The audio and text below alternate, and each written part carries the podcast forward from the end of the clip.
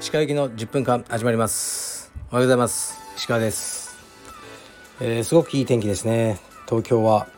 うーん本当にいい天気気持ちいいですね。もう昨日からダウンを着始めました。ちょっと早いかなとも思ったんですがもうねダウン1回着ちゃうとね他の革ジャンとかに戻れなくなるかもしれないですね。でまだ家族は福岡にいまして明日僕が迎えに行きます。まあ羽田までですね。から僕は昨日の病院のために少し早く帰ってきたんですね。えーっとではレターに参ります。あとこうねレターで多分ね明らかに同業者と思われるんですけどこう道場のなんか内情みたいのですごく質問してくださる人いて、まあ、言ってもいいんですけど全然何も隠し事ないんで聞いてる人がね面白くないなと思う質問ばっかりだったんで読みません。本当に聞きたかったらね直接僕に問い合わせてくあのくれれば何でも答えますよ。はい。では面白そうなのいきます。はい。こんばんは。福岡帰省お疲れ様でした。宮田和幸さんと親交が終わりだったと思いますがアスリートではなく経営者として宮田さんをどう評価されていますか？なんとなく石川さんと似ているところがあるかなと思いレターしました。ご回答よろしくお願いします。はいありがとうございます。そうですね宮田さんは今はもうあんまり会うことないですけど僕好きですね。あの綺麗事言わないタイプで僕と似てると思いますね。でもだからこそ宮田さんの言葉って結構重くてえっとね宮田さんああ見えてというかキッズ指導とかがすごいうまいんですよ。でしかも自分も得意だってよくあのおっしゃっていられてで僕で宮田さんと会った頃はキッズのクラスやってなかったんですよね。でそれを言ったら宮田さんが「鹿さんやるべきですよ」キッズはもう本当にマジムカつくことばっかなんですけどたまに来る喜びがもうやべえのが来ます。っていうふうにあのおっしゃってたんですよね。で宮田さんあ宮田さんがそういうふうに考えてるんだと思ってあのキッズクラス、まあ、始める、要因の一つにしたっていうのはありますね。あと宮津さんは本当にいい意味でお金に貪欲ですね、まあ、そうあるべきだと思うんですけどあのそこが宮津さんの好きなところです。でブレイブさんも今結構数も増えてねこれからあのどんどん強い選手をね出していかれるんじゃないかなと思います。はい。えーっと次いきます。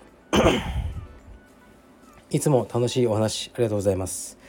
私は40代前半の独身なのですが老いについて考える時間が増え正直怖さと悲しみしかありません。例えば充実のスパーも50歳までが限界かななどと考えてしまいます。石川さんは精神的肉体的な老いについて何か思うことはありますでしょうか？はいありがとうございます。まあなんとか老いについて語ってますよね。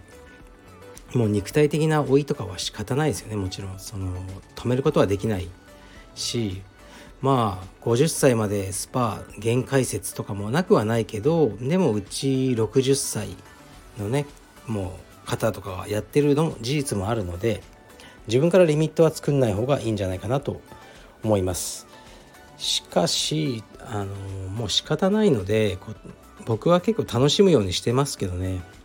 若い頃よりうんまあ時間はあるというかで多分経済的にも若い時よりはもうね今月の残高が1,000円しかないとそんなことはないのでできることをやっていきましょう。であの僕はなんか年取っていろんなことに動揺しなくなって精神的にはすごく楽になったんですよね。だからあの老いて経験を積んで良くなることもあるのでそちら側にフォーカスしてで若いやつを応援するような、ね、立場に回っていけば十分楽しいことはたくさんあると思います。はい、それでも楽しいことが見つからなければもうこれはねあの YouTube チャンネル石川祐希のミッドライフクライシスを見るしかないと思います。はい、おじさんの楽しみ方をいろいろ提供していきます。多分次回アップされるやつはこの間僕が車屋さんに行ったやつですね。うん。でなんかエンストとかしまくったりした時ですかね。またあさってぐらいにまた車屋さんに呼び出されててパーツをこう決める。ですね。あのアメリカに注文するんですね。バンパーとか。いくつか形あって。いやこっちの方がいいんじゃないかとかね。結構夜ずっと考えちゃったりね。インスタであの画像をあさって。やっぱこの色にはこのバンパーだろうとか。結構ね僕はそういうの楽しいですけどね。楽しいことを見つけましょう。うん。はい。ということですね。で12月ですよねもうすぐ。12月というとクリスマス。で僕はアメリカに住んでた時はクリスマスシーズンは割と好きでしたね。なんかみんながね優しくなるんですよアメリカ人が。それは感じてましたね。まあでもクリスマス当日は本当に街から誰もいなくなって、えー、空いてるのはコンビニだけ。でコンビニの店員さんはユダヤ人ですね。あのクリスマスなんかどうでもいいと思ってる、まあ、インド人とかねあのユダヤ人がバイトしてる。そういう感じでしたね。でクリスマスってこうなんかアメリカだと長いんですよね。こう12月前からもう気分的にはクリスマスなんですよアメリカ人は。しかもね終わった後もね少し続いてるんですよねクリスマスが。そういう印象でしたけど。まああのみんなに優しくして何かにこうね誰かに分け与えようっていうそのクリスマススピリットを感じるのが好きでしたね。僕も同じように12月はいろいろ1年の整理をしてえー、っといろんなね寄付とかそういうことをあのいつも12月にまとめてやるあの期間ですね。でまずは毎年やってる東京大学の小児病棟への寄付ですねでこれはもう僕の所得に応じて増やしていくっていうふうに決めててえー、所得が増えれば寄付額も増える。でそれが僕の所得を増やすモチベーションでもあるんですね。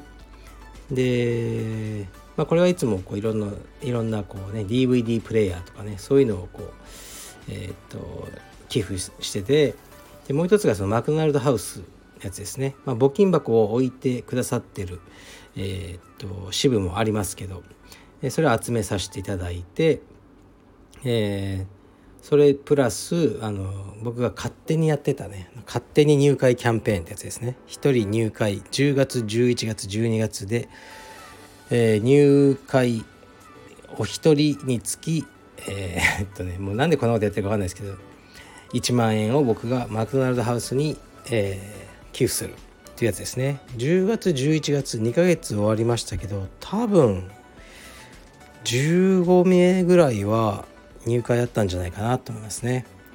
はい。そういう感じです。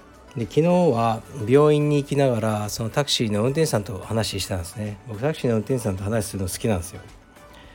でまあ住所を言ったら病院のあの運転手さんが「あここよく行きます」「これ何ですか?」って言われたんで「いやここは病院なんですよ」みたいな話をして。でそしたらあの、まあ、腰の病院ですみたいな。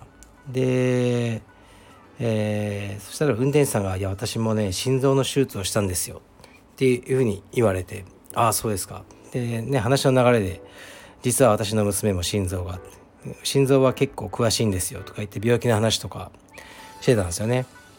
でそしたら運転手さんが実はその父親は陸上選手だったっていうふうに。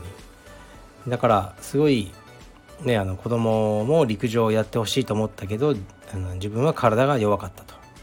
で生まれた弟はあの障害を持って生まれただから父親のその夢をえー、っとね告げなかったみたいなお話ししててでその弟さんに障害があったからもうその日から、えー、お母さんお父さんとのもうずっとそのつきっきりになっちゃって自分はほとんど構ってもらえなかった。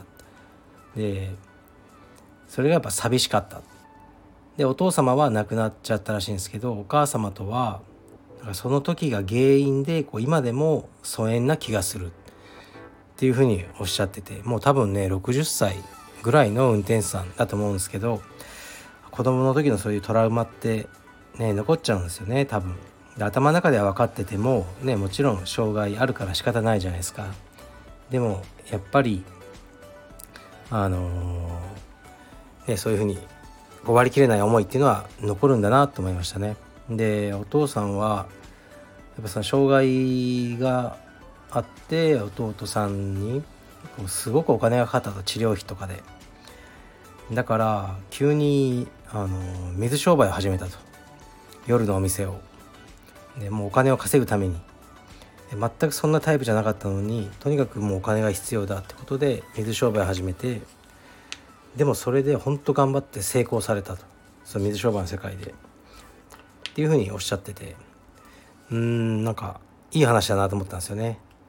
うん僕もその娘に障害があってから、うん、あったからこそ頑張れた面はいろいろあるんですよね。僕の場合は精神的に強くなったっていうのが一番ですよね。はい、だからそれでまあ仕事がうまくいったというのはあるので、まあ、何があるかわからないなと思ったわけです。そんな話してたらね なんか運転手さん間違った道入っちゃってね結構大変だったんですけどまあそれもいい思い出になりました。はい。では今日は日曜日ですね。天気がいいので少し外を歩いてみようと思います。失礼します。